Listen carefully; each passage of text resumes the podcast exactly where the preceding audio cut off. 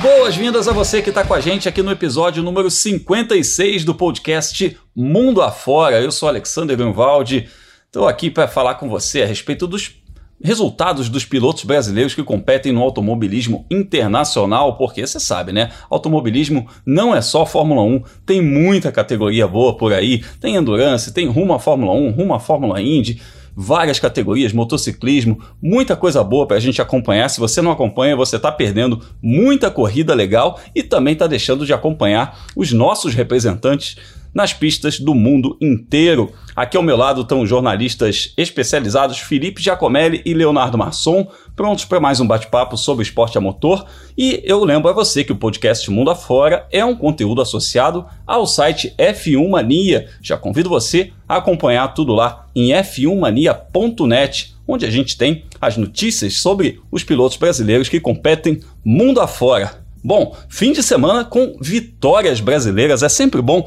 a gente falar sobre vitória, né? Quando é no plural, é melhor ainda. Leonardo Masson, Lucas de Grassi desencantou na Fórmula E. Enfim, a gente viu mais uma vitória do nosso campeão, né? Ele é um dos pilotos campeões da Fórmula E que tá lá defendendo a equipe Audi. Enfim, desencantou. Tá tirando a zica, né, Grum? Primeiramente, olá, Grum, olá, Felipe, olá, você que acompanha a gente no mundo afora, número 56. Pois é, uh, não dava a impressão que ele conseguiria, viu, Grum? Quando ele se classificou em oitavo, foi uma posição de largada melhor do que ele vem conseguindo, mas ainda um pouco atrás, a gente imaginava, poxa, vai ficar ali no meio do pelotão mesmo. Que nada, escalou o pelotão e conseguiu essa vitória. E a gente vai falar bastante dela logo mais. É isso aí. Se você gosta de Fórmula 1, tá torcendo pra gente ter um brasileiro logo em breve na Fórmula 1, saiba que temos representantes a caminho e um deles é o Caio Collet, que competiu nesse fim de semana na Fórmula 3, lá em Paul Ricard, preliminar da Fórmula 1 e mais um pódio importantíssimo para o Caio, não é isso, Felipe Giacomelli? Fala Grum, fala Léo.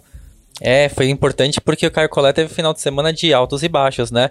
Em uma das corridas ele não largou, mas na outra, tudo que ele ficou parado na primeira prova, ele apertou o acelerador, aproveitou a pista secando e terceiro lugar para ele com isso tá, tá ali, né? Na, no meio do bolo, no meio da briga. Fórmula 3, que lembrando, tem muitas corridas agora em sequência. A gente vai falar muito, muito, muito delas nesse episódio e nos próximos meses. É isso aí. A gente vai falar também sobre Fórmula 4, onde a gente teve a estreia com pole position e pódio do Emo Fittipaldi, filho do Emerson Fittipaldi. Vai falar também do Road to Indy, onde tivemos vitória brasileira do Kiko Porto. Muito bacana, um brasileiro liderando o campeonato rumo à Fórmula Indy. E a gente vai falar também sobre a WC Series, a categoria 100% feminina, que começa no próximo fim de semana. Inclusive, trazemos aqui uma entrevista com a nossa representante, a Bruna Tomazelli. Então vamos embora, vamos decolar mundo afora.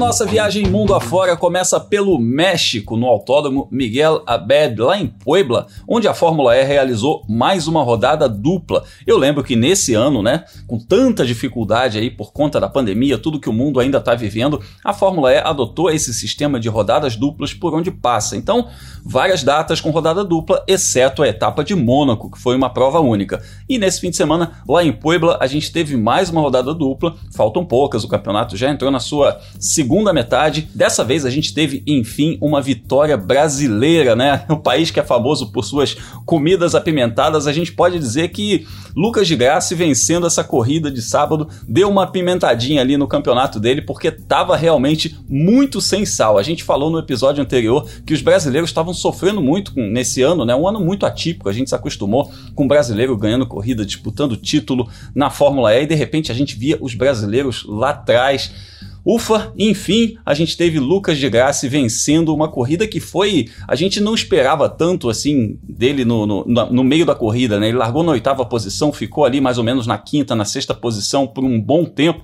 De repente ele começou a subir, Léo.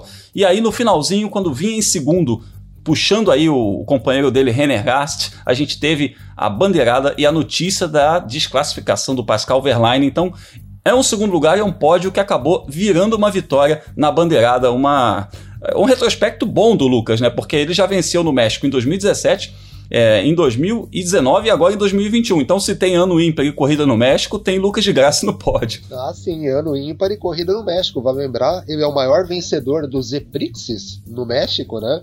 Uh, com três vitórias. Duas vitórias foram lá no Hermanos Rodrigues e essa agora em Puebla, e talvez a mais inesperada delas, né, Grum? Uh, ele largou da oitava posição. Vai lembrar, o Lucas ele, ele classificou no penúltimo grupo, né? E uma das queixas que ele faz é de quando ele está bem no campeonato, ele acaba classificando nos primeiros grupos e aí, por conta disso, pega a pista em uma condição pior e larga mais de trás. Dessa vez, se o oitavo lugar não é uma, a melhor das posições para você começar a corrida, mas é uma posição um pouco mais na frente do que ele vinha conseguindo. Né? A gente cansou de falar aqui no mundo afora sobre o Lucas largando em 15º, 16 e sendo o piloto com mais ultrapassagens durante a prova. E dessa vez ele largou em oitavo, a primeira metade, como você disse, ele ficou ali em quinto, sexto, de repente começou a escalar. Faltando coisa de 10 minutos para o final da corrida, ele apareceu na segunda colocação e a gente recebeu, né, vendo a transmissão da prova, uh, recebeu a informação da investigação sobre o Verlaine. Só que naquela altura a gente não imaginava o que seria, né? Se ele tinha, de repente, usado mais energia, uma queima de largada, alguma coisa. E quando cruzou a linha de chegada, que veio a desclassificação do Verlaine, aí a gente pôde comemorar, o Lucas pôde comemorar essa vitória, que é importante para ele. Fazia dois anos que ele não ganhava uma prova na Fórmula E, 21 Eprixes sem vitória para um piloto que até o ano passado tinha como pior melhor posição de campeonato o terceiro lugar. Ou seja, um piloto que está acostumadíssimo a subir em pódio, a conseguir vitórias e brigar por título. Uh, e além de tudo, trazendo com ele né, o René Rast, terminando na segunda posição. É um resultado importante em vários aspectos. Acaba com um jejum de vitórias o de Graça. De certa forma, coloca o Lucas na briga do campeonato. Aí vocês podem falar, poxa, olhei a tabela de classificação, é o 13 terceiro, mas ainda faltam seis corridas. Numa dessas, se ele começa a emendar bons resultados, o campeonato está muito equilibrado nesse ano. Ele chega na, na última etapa com chances. E representativo também para a Audi porque a maior fábrica da Audi fora da Alemanha fica justamente no México. Então é um resultado importante até comercialmente para a Audi tentar explorar lá na América do Norte com essa dobradinha que eles conseguiram. Bruno. Pois é, uma faltando três rodadas duplas, realmente, Léo, não é de se jogar fora esse resultado. A gente pode olhar para o campeonato, de fato, na tabela está um pouco atrás, mas na pontuação está muito apertado, né?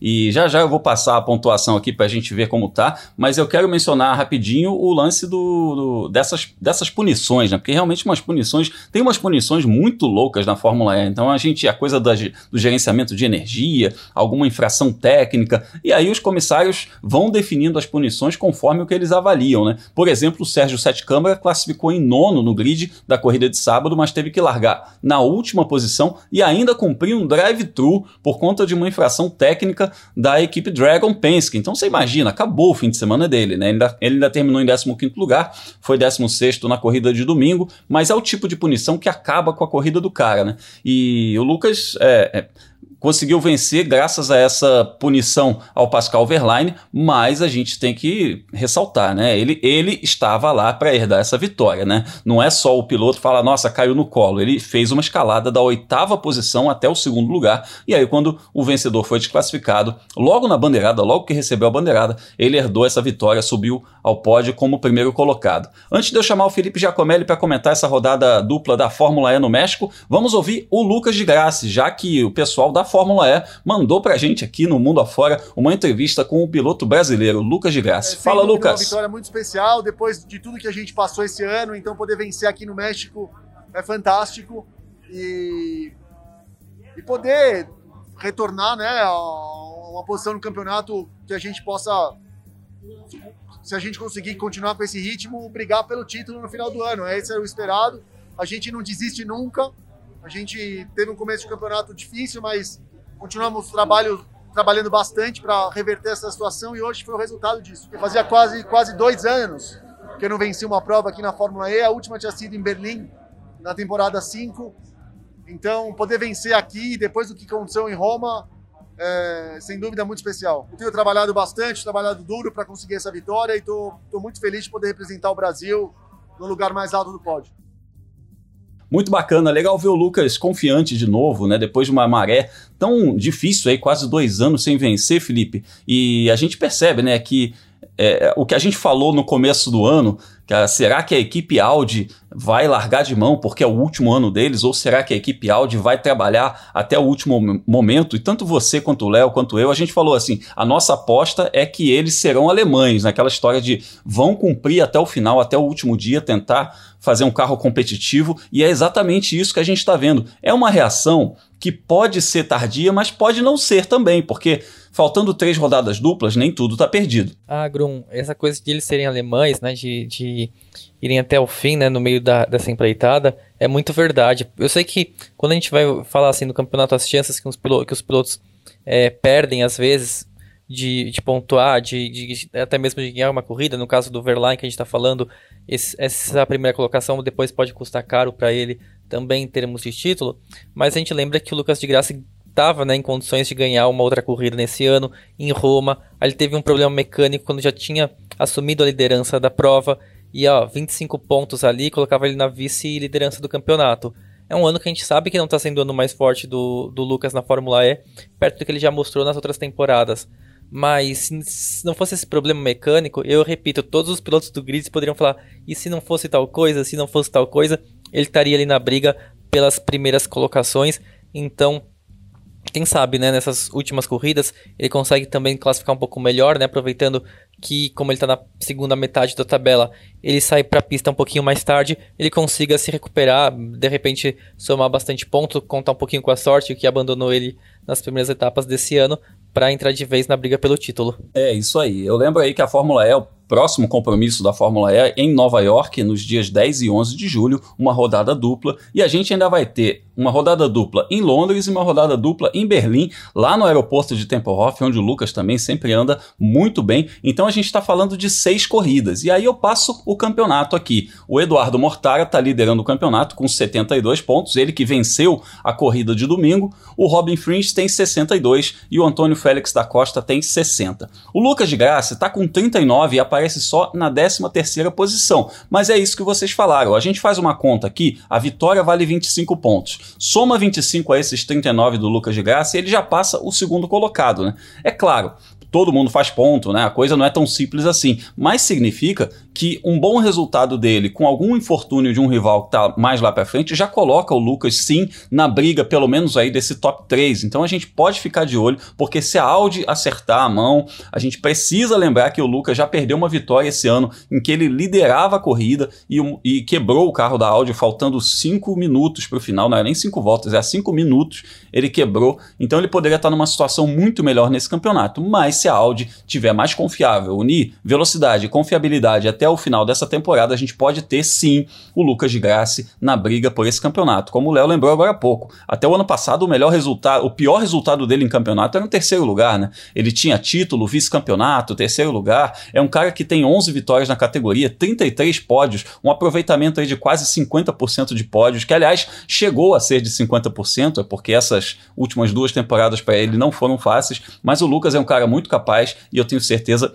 que a Audi vai trabalhar até o último instante por esse campeonato. Ainda mais agora com dois pilotos fortes, né? Tanto o Lucas quanto o René Rast, eles podem subir ainda e muito nesse campeonato. Bom, do automobilismo elétrico a gente vai subir um pouquinho, sair do México e subir para os Estados Unidos para falar do Road to Indy. Vambora!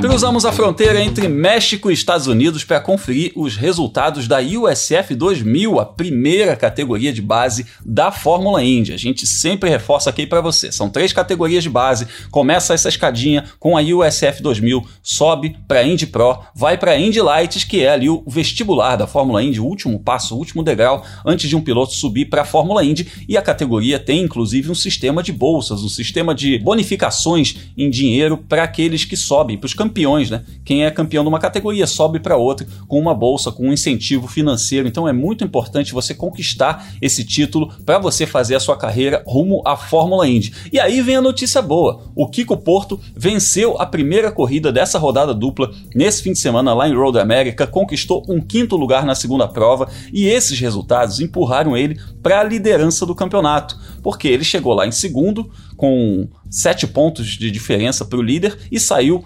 15 à frente do vice-líder. Olha, é um resultado que é óbvio que a gente gosta aqui de é, falar dos pilotos brasileiros, etc. É, é a gente está aqui para isso, a gente está aqui para avaliar os resultados deles. Mas eu vou falar para vocês, é, Felipe, principalmente a gente fala muito em rede social sobre isso, a gente comenta muito no Twitter sobre isso. O Kiko encaixou nesse campeonato. Ele e a equipe de Force, pô, ele fez as duas poles do fim de semana. Dá para a gente dizer que ele pegou, enfim, a mão do carro e tá aí muito forte na disputa por esse título. Da Singron. A equipe de Force, como você falou, eles estão muito fortes nessa temporada, né? Eles estão muito de forte, brincadeira. Mas o, o time não é só ele, né? O Prescott Campbell, que a gente falou dele alguns episódios atrás, Nolan Siegel também, os, os três largaram na frente nessa etapa agora de Road América. E o brasileiro, é claro, é, ele tem mais experiência nos Estados Unidos, né? Foram dois anos de Fórmula 4 e agora, o ano passado também já estava na GeForce, na USF 2000 e, mas o talento dele também acaba sobressaindo, né? Porque ele, ele tem a dificuldade de, enquanto todo mundo está correndo em casa, digamos assim, nos Estados Unidos, ele é alguém que tem que ir para um país novo, né? um país diferente para praticamente para cada etapa. A gente vindo nesse sentido, o Kiko tem conseguido sobressair bastante. O talvez o principal ponto fraco dele, que a gente falaria que era as classificações, né? Ele tava ele ele é um dos favoritos ao título, então a gente espera sempre que ele está largando ali na primeira, na segunda fila. Nem sempre estava acontecendo isso, e até mesmo em circuitos onde não é muito fácil ultrapassar, como foi o caso da abertura da temporada em Barber, né? O Kiko largou um pouco mais atrás e aquela corrida acabou custando, acho que ele ficou fora do. do ficou em oitavo, sétimo ou oitavo, puxando agora de memória a primeira etapa. Mas aí chegou o Road América, Road América que ao contrário é uma pista que é muito fácil ultrapassar, especialmente para esses carros da USF 2000 mas o Kiko foi praticamente perfeito até o sábado, né? Duas pole positions, colocou o carro na frente, ganhou a corrida e todos os adversários dele, né? O Christian Brooks, eu falei bastante no episódio passado, o Juven Sudaramurf também, todo mundo andou muito mal nesse fim de semana. Com isso, o que conseguiu disparar no campeonato, 15 pontos na frente do Sundaramurf, que é uma vantagem, é pequena, mas com tantos pilotos ali né, na luta pelo título, tem um tem um americano chamado Josh, Josh Pearson, que é o terceiro, depois tem o Michael Dorlando, o próprio Christian Brooks, que continua na briga. Então é assim, a chance de haver um pequenos atritos, e por atritos eu falo batida mesmo, entre esses pilotos, ou é, problemas mecânicos porque eles estão forçando o equipamento, a vantagem de você estar na frente é que o, esses, esses infortúnios, se os os outros adversários estão mais pressionados, você só se beneficia, né? E aí um vai tirando ponto do outro e o Kiko tem a chance de se manter na frente. É claro que agora a gente vai ver para outras etapas em que são pistas que também não são onde o Kiko tem os melhores resultados, mas Road América não era, né? O próximo, por exemplo, é Mid Ohio, ele não ganhou lá no ano passado, ele ganhou em Indianápolis, ganhou também Quer dizer, perdão, ele ganhou em São Petersburgo e andou muito bem em Indianápolis. Ele foi ultrapassado ano passado pelo Dudu Barrichello no finzinho da corrida. O, e agora a gente vai para Mid Ohio. E a expectativa é ver como que vai ser essa evolução do Kiko Porto de um ano para o outro, mas com todas as condições sim de lutar pela vitória mais uma vez. É, os infortúnios dos adversários também fazem parte da tal da sorte de campeão. A gente tem que pensar nisso, né? O piloto, para ser campeão, ele depende sim do trabalho dele, do talento dele, do trabalho da equipe dele, mas também de vez em quando a estrela precisa brilhar, né? Algum adversário tem um problema, isso faz parte do jogo também. Só repassando aqui os resultados, o Kiko Porto foi pole position e venceu a corrida 1 com o Michael Dorlando em segundo lugar. Na corrida 2 foi o canadense Thomas Nepro que venceu a prova. O Kiko Porto, que foi pole position, terminou na quinta posição e o campeonato está com ele, Kiko Porto pernambucano com 220 pontos, 15 à frente do Juven Sandaramurf e aí o Josh, Josh Persson vem com 192 pontos na terceira posição. Léo, agora faltam oito corridas, são três circuitos que vão receber aí a USF 2000 até o fim da temporada, mas agora já vem uma rodada tripla lá em Mid Ohio em aquele negócio, né? Você precisa estar tá com um carro legal, se encaixar com a pista, porque numa rodada tripla, se você vacila, se a equipe vacila, é muito ponto em jogo. Pois é, Grum. Agora é aquele momento, Kiko conseguiu é, é, atingir a liderança do campeonato, que é algo que a gente já vinha cantando. O Felipe, no último episódio, inclusive, comentou que, apesar de o Sandara Murphy, na, naquele momento, ser o líder, uh, a disputa não seria com ele, seria entre o Christian Brooks e o Kiko. E a gente vê o Brooks né, abaixo do terceiro lugar. Então esse é o momento para o Kiko uh, pensar no campeonato, de repente, se ele não tiver o melhor equipamento, pensar nos pontos para manter essa vantagem. É claro, oito corridas ainda é bastante coisa, apesar de serem só três etapas. Mas é a hora de começar a pensar mais no campeonato e nem tanto em ganhar, em ganhar as corridas. Claro, se tiver a chance de vencer as provas, vai lá e ganha. Mas é hora de pensar no título. O Kiko tem experiência nos Estados Unidos, como o Felipe falou, já é o segundo ano dele. A adaptação com os Estados Unidos me parece que está ok, né? não é um problema.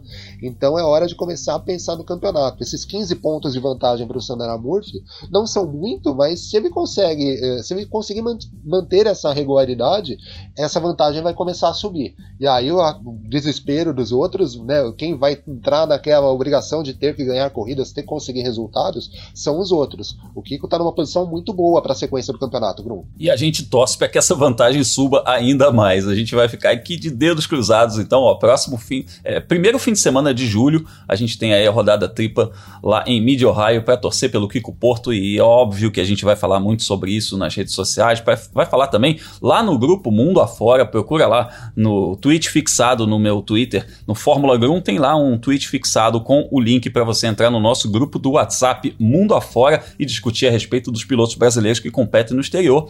E a gente vai falar sobre todos eles competindo no próximo fim de semana, no outro e no outro. A gente tem muito assunto. Cada fim de semana a galera tá lá numa discussão de altíssimo nível. Bom, é hora de cruzar o oceano rumo ao velho continente para a gente dar uma espiadinha nos resultados das categorias de base rumo à Fórmula 1. Então vamos embora viajar mundo afora.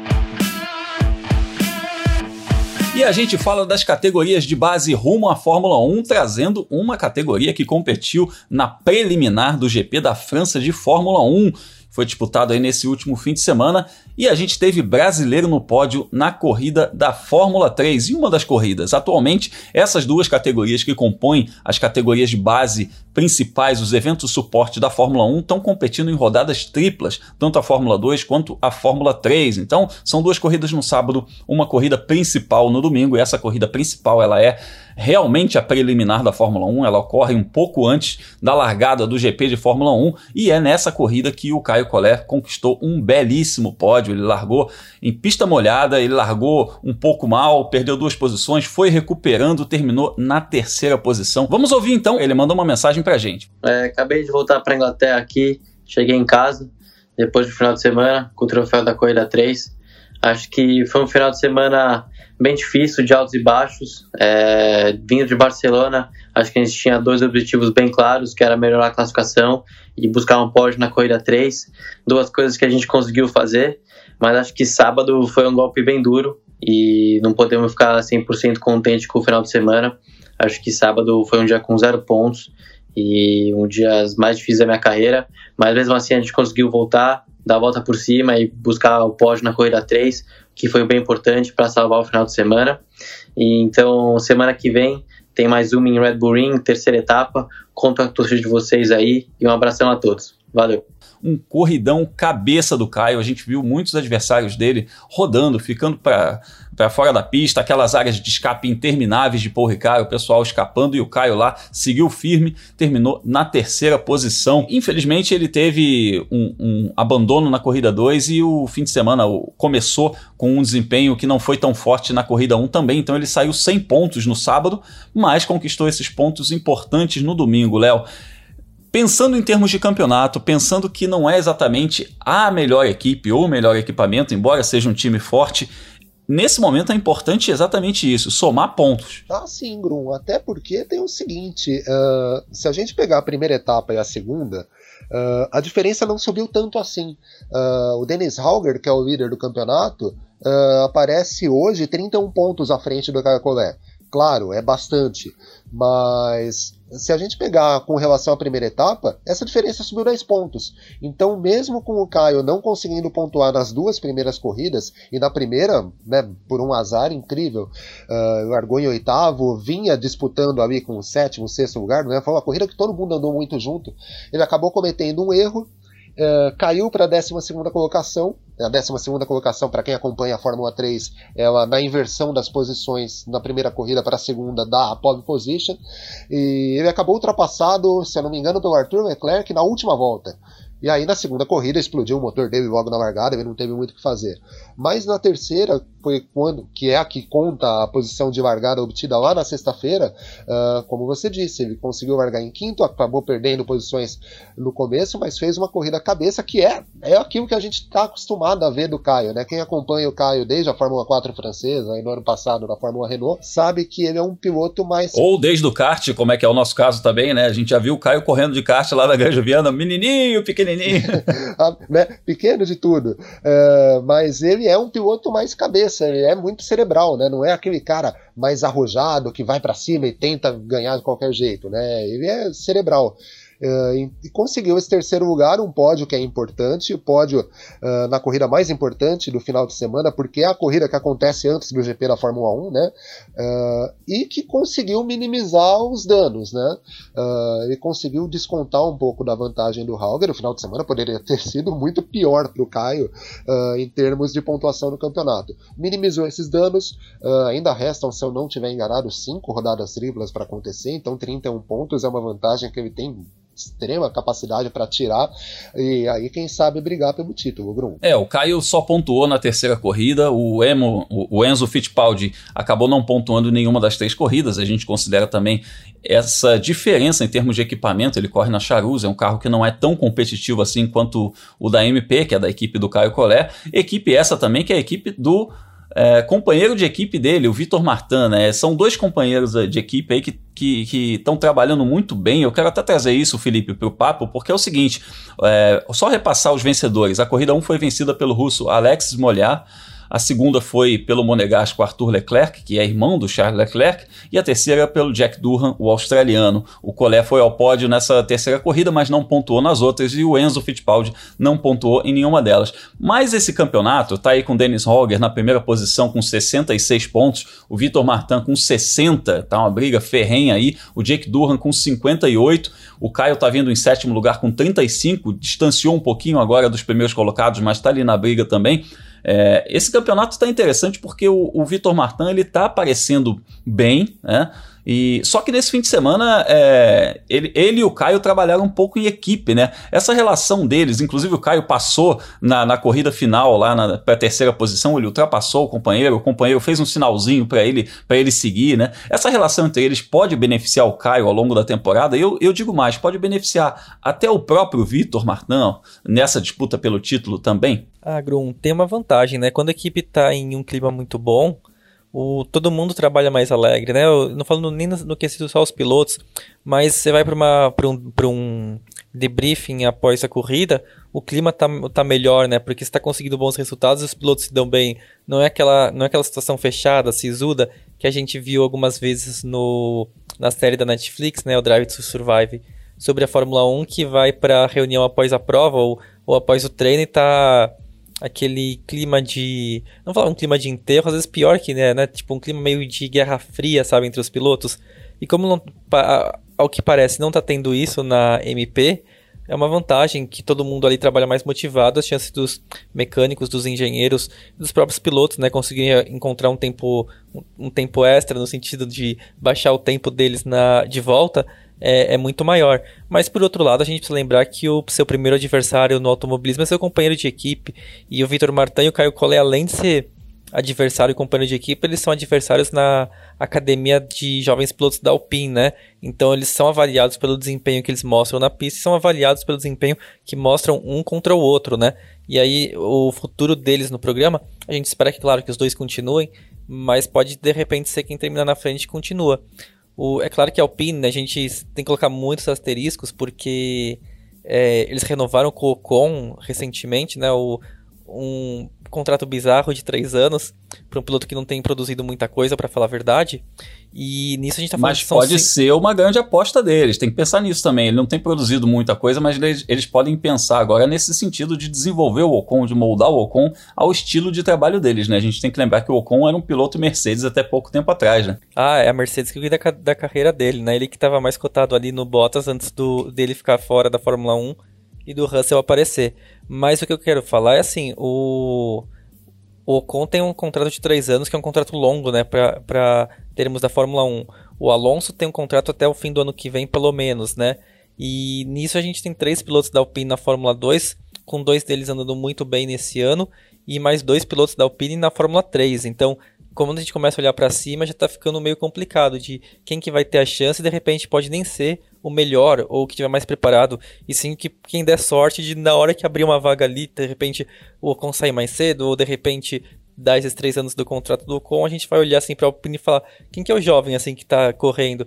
Então por isso que é uma situação um pouco mais complicada, né? É bom sempre ganhar do companheiro de equipe, mas também acho que para o Caio, pensando no futuro dele de Fórmula 1, seja dentro da academia da Alpine, é um pouco de estar tá na, na hora certa, no lugar certo, né? A gente está tá saindo um pouquinho do controle do que um piloto pode fazer. É aquela coisa do automobilismo, você também precisa estar na hora certa, no lugar certo. Faz parte do show, né? Não adianta só o seu talento, não adianta só o quanto você provou na base até chegar lá, você precisa entrar na vaga certa, entrar no tempo certo. Essa mudança de regulamento da Fórmula 1 também vai mexer muito com a categoria. Então a gente ainda vai ver muita coisa acontecendo aí até 2024, que é quando até quando o Ocon é, renovou com a equipe Alpine e a gente está vendo aí, né? Como você mencionou, os pilotos da Fórmula 2 subindo, andando bem, é, mas não vai ter vaga para todo mundo. Isso é a única certeza que a gente tem, né? Porque são duas vagas lá na Fórmula 1, a não ser que a Alpine crie uma segunda equipe, como já fez aí a Red Bull, a gente não vai ter vaga para todo mundo. Mas é isso, a gente está de olho nos pilotos brasileiros que estão é, rumo à Fórmula 1, competindo na base. A gente vai falar na, nas próximas etapas aí do Felipe Drogovic na Fórmula 2, que está aí disputando esse, essas vitórias também em busca desse título na divisão de acesso. Está falando aqui sobre o Caio Collet e o Enzo Fittipaldi na Fórmula 3, mas a gente também tem outros brasileiros em outras categorias um pouco mais abaixo, como por exemplo a Fórmula 4 dinamarquesa, que abriu a sua temporada nesse fim de semana com um piloto brasileiro na pole position. E olha que legal, esse piloto é o Emo Fittipaldi, o Emo Júnior, o filho do Emerson Fittipaldi, que está com apenas 14 anos. Calma, é muito Fittipaldi, eu sei. Vamos lá. A gente falou agora há pouco do Enzo Fittipaldi, que está na Fórmula 3. Ele é neto do Emerson Fittipaldi. O irmão dele, Pietro Fittipaldi, correu ano passado duas etapas na Fórmula 1 como substituto do Romain Grosjean. Ele é piloto de testes da equipe Haas e também está disputando os circuitos ovais da Fórmula Indy, alternando o carro com Romain Grosjean. E agora eu estou falando do Emo Fittipaldi, que é filho, filho caçulinha do, do Emerson Fittipaldi, que fez a estreia dele no automobilismo na Fórmula 4 dinamarquesa, que é uma categoria que permite a entrada de pilotos com uma idade um pouco menor. O Felipe vai comentar a respeito disso. E aí começou na pole position, muito legal. Mas a vitória que estava ali no colo, na boca, ele deixou escapar depois que a Juju Noda bateu nele na última volta. Os comissários consideraram essa manobra da japonesa como falta de respeito com o adversário. Aspas dos comissários desportivos, para vocês verem como é que foi essa manobra. Eu sei que papai Emerson Fittipaldi ficou louco, foi tirar satisfações com o Hideki Noda, que é o ex-piloto de Fórmula 1, que é o pai da Juju, mas no fim das contas o Emo acabou terminando o fim de semana com um pódio. Ele foi quinto colocado na prova 2 e segundo colocado na prova 3. Felipe, que montanha russa, né? Mas é bom também pro Emo é, perceber como é que são as coisas no automobilismo, né? Nem tudo pode vir tão fácil assim. Foi um bom começo para ele de qualquer forma. Hey, o Grum, foi uma rivalidade inesperada, né? Acho que ninguém pensava assim quando começou a surgir as notícias sobre a Juju Noda, né? Essa pilota japonesa que, acho que desde quando ela tinha 9 anos de idade, ela já era notícia porque ela fazia teste em carro de Fórmula 3, Fórmula 4 e falavam que ela andava muito bem. De repente ela está sendo a maior rival agora do Emerson Fittipaldi Jr., né? O Emo Fittipaldi. É, é, é, incrível as voltas que o mundo dá às vezes. Mas é, teve essa corrida mesmo que você falou na, da Fórmula 4 na, na primeira prova do fim de semana. O Emo dominou. A prova é curtinha, são menos de 15 minutos de corrida. É muito diferente do que a gente está acostumado nos grandes centros, né? Que a Fórmula 4 tem meia hora de duração. E ali na, no início da última volta é, é um circuito muito travado, né? As pistas dinamarquesas no geral são. mas a única reta ali, que é o único ponto de ultrapassagem mais ou menos viável ali naquele circuito de Podborg, a Juju Noda deu uma de Danny Kvyat, sabe? E bem, todo mundo que estava na frente dela, que era o Emerson Fittipaldi Jr. E aí deixou o Emerson Fittipaldi, o não Júnior, né? O emo o emo bicampeão. É, não, não deixa de ser emo Júnior, né? Ele, ele, o emo Júnior fora, fora da pista e o, e o Emerson Fittipaldi fora de si, né? Nossa, bem colocado. Foi brigar com o Hideki Noda. Que coitado, né? Também eu já tava já tá super irritado com a filha dele tendo cometido um erro e ainda teve que o, o, o aguentar o Emerson Fittipaldi metendo o dedo assim na cara. Eu não sei o que ele falou. Não sei se falou em inglês, se falou em dinamarquês, se falou em japonês mas deixou também o Hideki Noda ali, que saiu rapidinho da briga.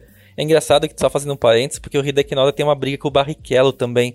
Era na época que eles corriam de Fórmula 3 inglesa, que, que o Barrichello foi ultrapassar, fez um sinal assim de tipo, você tá louco? Tipo, alguma coisa assim pro Hideki Noda, e o Hideki Noda ainda deu no Barrichello. Então a história contra os brasileiros ali é, é, antiga, né? Não é, não é de hoje. Mas não tem nada a ver. É, só explicando um pouco também como que a gente tá falando de Fórmula 4 dinamarquesa, porque acho que também é um campeonato que caiu de paraquedas para muita gente. É que essa categoria ela permite pilotos com 14 anos de idade para competir, porque ela não é sancionada pela FIA, né? Diferentemente da Fórmula 4 da Itália, da Alemanha, da França, do Reino Unido, a Fórmula 4 da dinamarquesa é um campeonato assim, chama Fórmula 4, talvez não nem chame assim oficialmente, ele usa o equipamento que era da Fórmula 4, o mesmo que é usado na Fórmula 4 francesa, por exemplo, mas ele corre com outro equipamento também na pista que é chamado de Fórmula 5, que são aqueles antigos carros de Fórmula Ford, que eram aqueles que não tinham a asa dianteira nem a asa traseira, né? Que o, os pilotos aprendiam a, a, competir nele a partir da do mesmo né do, do grip do grip mecânico, né? Mechanical grip que em inglês para conseguir controlar o carro. E aí colocaram né, os, os aerofólios para competir nessa categoria, mas nem existe Fórmula 5, esse é um nome que a Dinamarca criou, juntou os dois campeonatos e para fazer com que os pilotos dinamarqueses corressem primeiro na Dinamarca antes de ir para a Europa, né, antes de ir para os grandes centros, tipo Reino Unido, Alemanha, Itália, Espanha também que tem crescido bastante, eles diminuíram a idade mínima, né? É uma estratégia, acho que é, é, bem inteligente também da parte da Dinamarca de permitir que os pilotos façam esse primeiro passo do kartismo dentro dos países, que diminui bastante o custo para seguir carreira. De repente eles conseguem até arrumar algum patrocinador disposto a bancar uma, uma ou duas temporadas na Europa e quem, de repente, né, nunca se sabe. Por exemplo, a gente tem visto Christian Lundgaard na academia da Alpine na Fórmula 2, Frederic Vesti na Fórmula 3, na, que faz parte da academia da Mercedes, e todos eles, de uma maneira ou de outra, passaram pela Fórmula 4 dinamarquesa no passado. É, não deixa de ser uma categoria escola, né, no sentido literal, porque é uma categoria, já que não é sancionada pela FIA, é uma categoria de treino, e não tem treino melhor do que você fazer a prova, né, você correr. Então é bom para os pilotos também pegarem um ritmo de prova, mesmo sendo um ritmo é uma prova um pouquinho mais curta, que eu considero que tem a ver também com essa questão aí da idade um pouquinho mais baixa, mas é bom para ele já pegando um pouco da, da mão de um carro de corrida. Aliás, Léo, a, a, manobra da Juju Noda foi manobra de kart. A gente até comentou, a gente se falou no WhatsApp no momento da, da batida lá, a gente falou, pô, ela achou que tava de kart, né? Para tentar aquela ultrapassagem que nunca ia dar certo com um carro, com o monoposto, que é outra dinâmica, é outra física até. Mas eu passo rapidinho a palavra para você, Léo, só para você me dizer, quem é pior, pai de piloto piloto ou mãe de Miss, cara? Ah, mas só me coloque roubada também, senhor Alexander Grovel. Ah, mas essa é fácil, vai. Não, pai de piloto é complicado e você vê, né? Um cara bicampeão mundial de Fórmula 1. Uh, ah, ficou irritado, como qualquer outro pai de piloto de, né, piloto de categoria de base ou piloto de kart, é, ficaria, né? Chega, chegou a ser uma cena engraçada. E no caso da Juju, ela tentou uma ultrapassagem que foi otimista demais mesmo, né, Grum? Não tinha como ela conseguir aquela ultrapassagem ali. Mas, uh, entreveros de pais e filhos na pista à parte, uh, a gente teve bons resultados do Emo Fittipaldi, né? Não dá para dizer que foi uma, uma rodada completamente perdida para ele, aliás, muito, muito longe disso. Uh, ele conseguiu um segundo e terceiro lugar, vale lembrar, essa foi a estreia oficial dele como um piloto em, em, no automobilismo, né? Até então ele vinha disputando apenas competições de kart, aliás, ele continua correndo de kart, é um piloto apoiado pela academia academia da Sauber, né? Então já está num projeto de Fórmula 1 uh, ah, e estreou nessa Fórmula 4 dinamarquesa agora com o segundo e terceiro lugar. Uh, poxa, para um primeiro contato, que pese ser numa categoria, como o Felipe disse, que a, né, não é, não é exato, apesar do nome, ela não é exatamente uma Fórmula 4, os pilotos procuram mais essa categoria mais para pegar a mão de, uh, de um carro de corridas, de um Fórmula mesmo, para aí sim uh, começar a galgar categorias mais mais importantes, talvez, podemos dizer assim, uh, para aí sim começar a pensar na Fórmula 1. Mas ter um segundo e um terceiro lugar uh, como melhores resultados numa rodada tripla, sem dúvida é um bom começo aí pro Emo. É um bom começo sim, eu vou falar para você. Primeiro de tudo, eu ri naquele momento lá do, do Emerson Fittipaldi, quase, quase pegando no colarinho do, do, do Hideki Noda, foi, foi uma cena engraçada. Aí nesse momento você vê que não tem título mundial, não tem, não, não tem nada, né? Vai, vai lá, o sangue sobe e vira lá pai de piloto normal, isso é maravilhoso. Segundo, é excelente ter uma categoria para que essa meninada faça esse passo, essa transição antes de pegar uma competitiva Fórmula 4 italiana, Fórmula 4 alemã, que são campeonatos muito fortes. E terceiro, é, eu sei que a vocês também, mas eu preciso dizer, me dá um pouco de nervoso de ver o Emo com aquela carinha de 9 anos de idade, aquele tamaninho dele, competindo no carro de Fórmula. Mas é isso, faz parte, o, o menino está se desenvolvendo. Que bom que tem essa categoria que permite ele já fazer esse tipo de treino agora, para ele se desenvolver aí como piloto rumo à Fórmula 1. É isso, falamos de Fórmula 3, falamos de Fórmula 4 e agora nós vamos falar sobre uma categoria que também vai fazer preliminares da Fórmula 1 em algumas das suas etapas, mas é uma categoria diferente, uma categoria 100% feminina. Então, vamos embora para a Áustria para a gente falar sobre a W Series.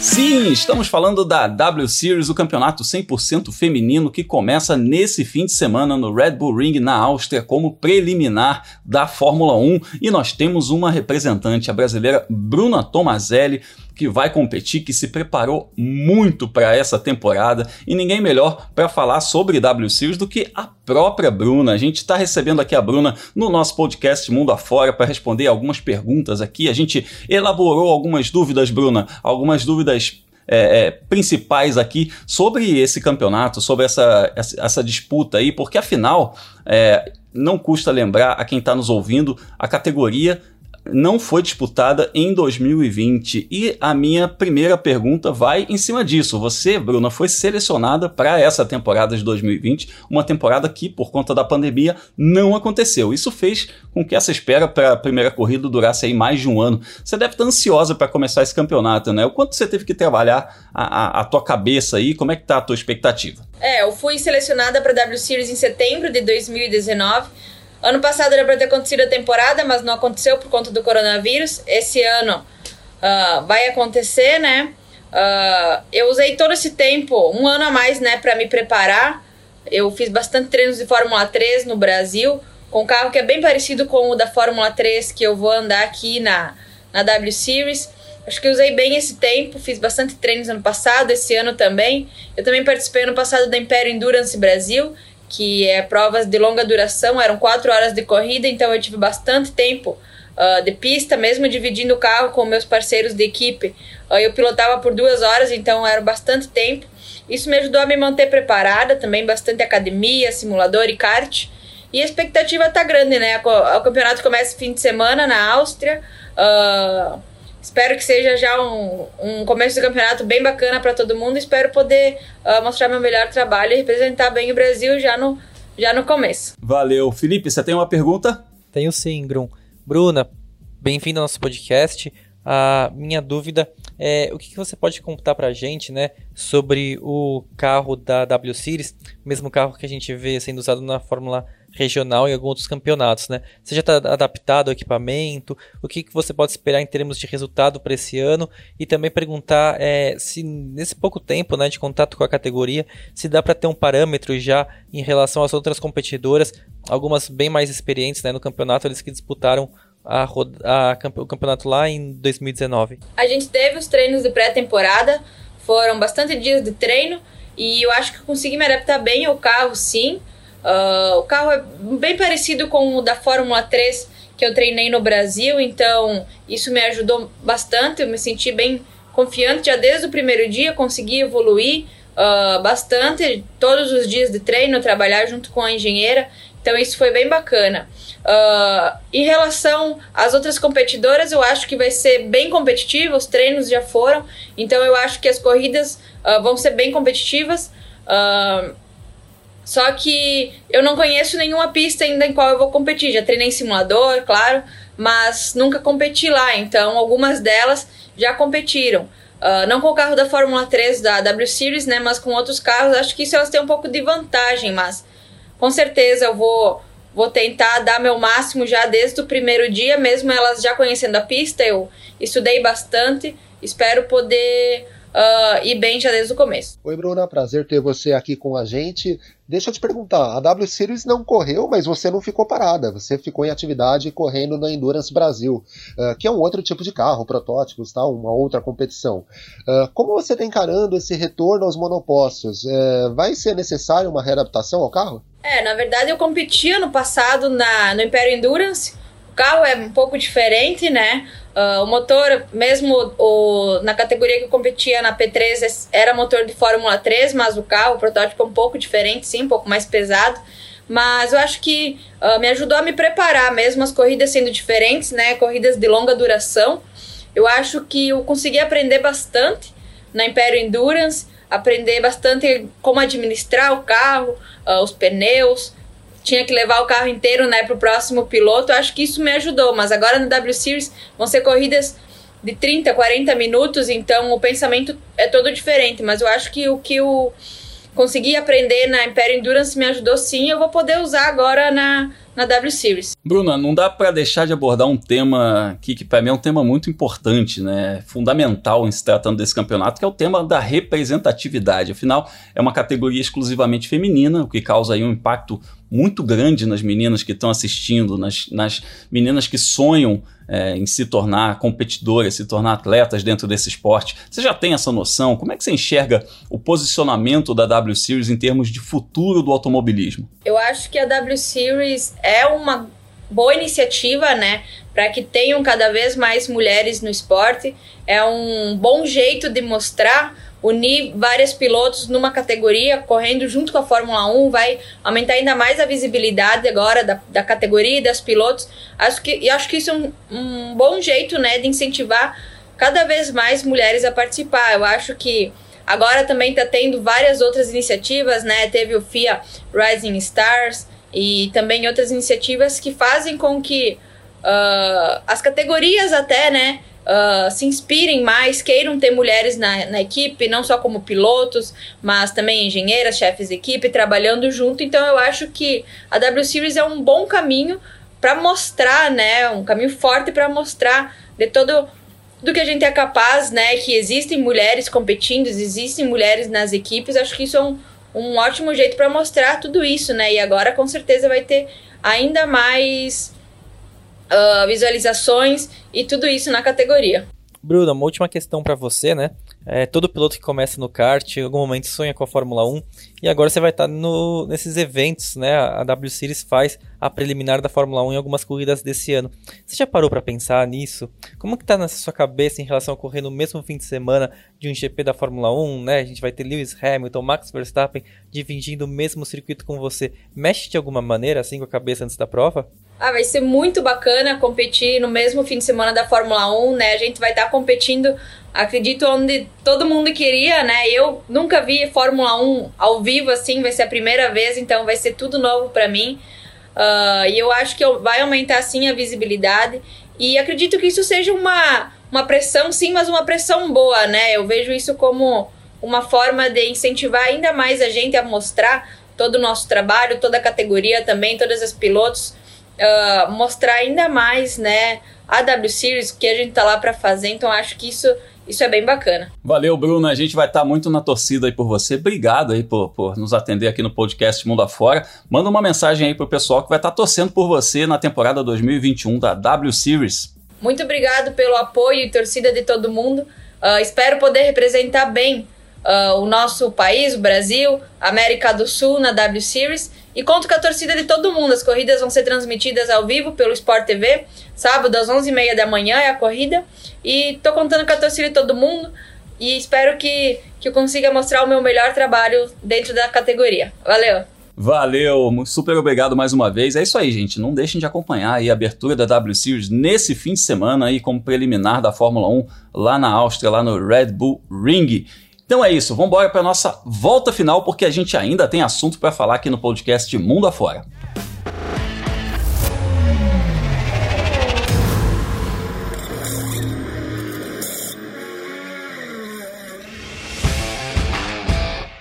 A nossa volta final começa nos Estados Unidos para falar que rolou a segunda etapa da SRX, aquele campeonato que eu comparei ao desafio das estrelas que o Felipe Massa realizava aqui no Brasil, só que em vez de kart é com carros tipo NASCAR.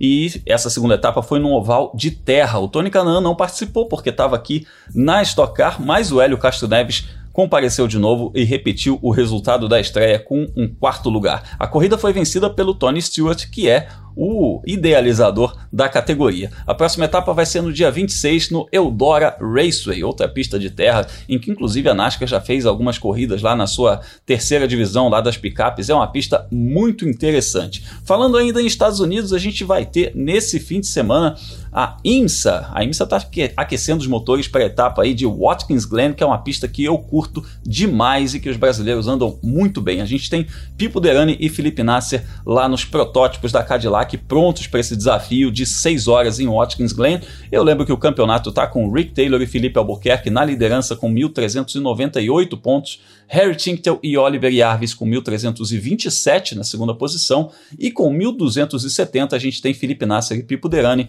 na terceira posição.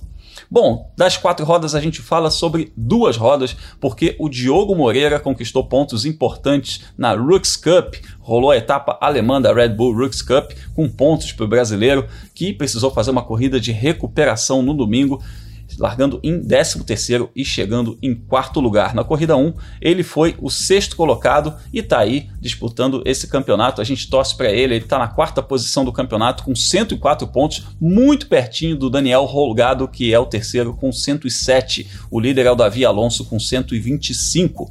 E a gente continua falando sobre duas rodas para falar que o Eric Granado foi segundo colocado no Campeonato Espanhol de Superbike, um campeonato dificílimo, de altíssimo nível, que tem várias feras de várias partes do mundo. Foi também uma corrida de recuperação, porque o Eric chegou a andar em décimo lugar, mas aí mostrou um bom desempenho com a Honda, se recuperou e conquistou um segundo lugar nessa etapa. Com esse resultado, ele assume a sétima posição no campeonato, com uma etapa menos na bagagem, é sempre bom a gente lembrar isso, e ele está nessa adaptação também a esse tipo de moto, a esse tipo de competição. É importante a gente ver que o Eric está numa fase muito boa, inclusive, Léo, ele vai para a pista de novo nesse fim de semana, mas agora com a Moto E no circuito de Assen na Holanda, outra pista que eu curto demais, que os pilotos de moto também curtem demais a famosa Catedral de Assen lá na Holanda. Então a gente pode esperar o Eric vindo numa crescente, apesar de serem motos muito diferentes, campeonatos muito diferentes, características muito diferentes, ele está mantendo aí uma excelente fase. Então a gente pode esperar, Léo, um bom desempenho do Eric Granado. Ah, podemos sim, Brum. A Catedral de Assen, né, como você disse, uh, a gente espera um bom resultado do Eric, até porque, como a gente vem falando nas últimas semanas, e especificamente na Moto E, é, o o Eric me parece ser o melhor piloto do grid na Moto E. Uh, aí você pode falar, poxa, mas ele é o sétimo colocado do campeonato. Sim, ele é o melhor piloto. Não é raro a gente ver o Eric liderando treinos, conquistando pole positions. Tá faltando encaixar. Na última etapa ele teve um problema, né? Até foi algo polêmico, né? Ele não conseguiu largar no primeiro momento, não abortaram a largada. Outros pilotos que tiveram o mesmo problema puderam largar do grid, ele teve que largar dos boxes, uh, depois acabou sofrendo uma queda. Mas o Eric é um dos pilotos mais fortes, se não o piloto mais forte da Moto E, e a expectativa é que ele brigue na frente. Com relação ao espanhol de Superbike, só mostra a versatilidade que ele tem. Como você disse, são motos extremamente diferentes, né? A moto da Moto E é muito pesada por conta da bateria. A moto da Superbike ela pode ser, entre aspas, mais comum, né? Inclusive é uma moto de produção para quem acompanha o mundo da, do motociclismo. É, no Mundial de MotoGP a gente tem motos que são protótipos, são feitas apenas para as corridas. Na Superbike são motos de produção com preparação preparação para as provas. E o fato é que o Eric tem se virado bem tanto na moto elétrica quanto na Superbike lá do Campeonato Espanhol. Uh, legal ver também o quanto ele cresceu de nível indo para a Espanha. Uh, não por nada, ele foi tetracampeão brasileiro aqui no, na Superbike Brasil, né? mas é um campeonato que não tinha o nível que tem na Espanha, uh, que é um campeonato muito mais forte e tal. Isso vem ajudando muito o Eric a conseguir aumentar o nível dele e brigar por vitórias tanto na Superbike, no espanhol de Superbike quanto na Moto Egron. E a gente vai acompanhar tudo isso não só nas redes sociais, como também nas plataformas em que nós todos trabalhamos. Sim, vamos acompanhar esse final de semana. Tem Fórmula 1, a gente acompanha a Fórmula 1, mas acompanha todas as outras categorias. Uh, quem acompanhou a revista Racing, o F1 Mania e o Trabalho Contigo, né, Grum, lá no Fórmula Grum, uh, pôde ver notícias não só da Fórmula 1, mas da Indy, da MotoGP, enfim, da Stock Car, né? Você teve lá no interior de São Paulo uh, acompanhando a etapa da Stock Car e nesse final de semana a mesma coisa. A gente tem aí uh, a Fórmula 1 com as suas categorias de base, a W Series, né? Que a gente vai acompanhar as provas da Bruna. Uh, na MotoGP também vai ter etapa com o Eric participando da Moto E e a gente vai falar um pouquinho de tudo isso, tanto na Racing, no F1 Mania contigo no Fórmula 1, mas também nas redes sociais. Quem quiser me seguir, procura por Leonardo Marçom no Twitter, no Instagram e no Facebook. E pra gente acompanhar os resultados, Felipe, agenda da velocidade neles, hein? Ah, Grum, pois é. O, esse final de semana agora não vai ser tão cheio quanto o passado, né? Passado de Fórmula 1, Indy, MotoGP, Stock Car, Fórmula E, rodada dupla, NASCAR. Mas agora temos um final de semana bem legal, né? Que a gente vai ter a INSA, vai ter a W Series, esses campeonatos que a gente conversou um pouquinho hoje. A agenda da velocidade, para quem não sabe, é um post que coloco no meu site, né? World of Motorsport ou felipejacomelli.com. Ele vai ao ar toda quinta-feira e tem o horário de cada sessão de pista, né? Treinos livres, classificações e as corridas, é claro, onde assistir cada uma dessas provas e depois ainda coloco um link para o resultado, né, para o PDF ou para a página oficial da categoria, para quem perdeu né, algum resultado ou quiser ver as posições que os brasileiros que competem mundo afora estão tendo nas pistas pelo mundo, é só voltar no meu site e conferir lá o resultado. E depois né, coloco o, a classificação do campeonato, né, para a gente ver como que tá a briga pelos títulos da temporada 2021. Quem quiser me seguir nas redes sociais, só procurar por Felipe Giacomelli no Twitter e no Instagram. Boa, e eu também reforço o convite para o pessoal que quiser me seguir nas redes sociais, Fórmula Grum no Twitter, no Instagram, no Facebook e também a gente pode conversar no WhatsApp. A gente tem o grupo Mundo Afora. De novo, convite. Entra lá no meu Twitter, pega o link que está fixado lá no meu Twitter para você conversar com a gente no WhatsApp. Se você não tem Twitter, entra lá no meu Instagram, manda um direct para mim que eu te mando o link para você participar e trocar ideia com a gente estendendo aí a nossa, o nosso bate-papo além do podcast e além também do meu canal Fórmula Grum no YouTube. Se você ainda não está inscrito, vai lá e se inscreve youtube.com barra Fórmula Grum. Eu encerro esse podcast chamando você a assinar o nosso feed aqui do F1 Mania, porque de segunda a sexta, Carlos Garcia e Gabriel Gavinelli trazem todas as notícias do mundo da velocidade aí com F1 Mania em ponto. E semanalmente também tem o Full Gas Podcast com o Gabo Carvalho e o Gabriel Lima falando de moto velocidade, MotoGP, esse universo das duas rodas, uma vez por semana, assim como a gente aqui no mundo afora. Eu, inclusive, faço um convite para você ouvir o Full que teve uma edição especial sobre os 25 anos da, da liderança do Alexandre Barros no Mundial, a época 500, né, ainda não se chamava MotoGP, um episódio maravilhoso em que o Alex Barros conversou com o Gabriel Lima, lembrou várias histórias. Então, só conteúdo de qualidade aqui no feed do F1 Mania. E é isso, a gente se fala nas redes sociais, trocando sempre ideia sobre os pilotos brasileiros que competem mundo afora. Forte abraço e até o próximo episódio.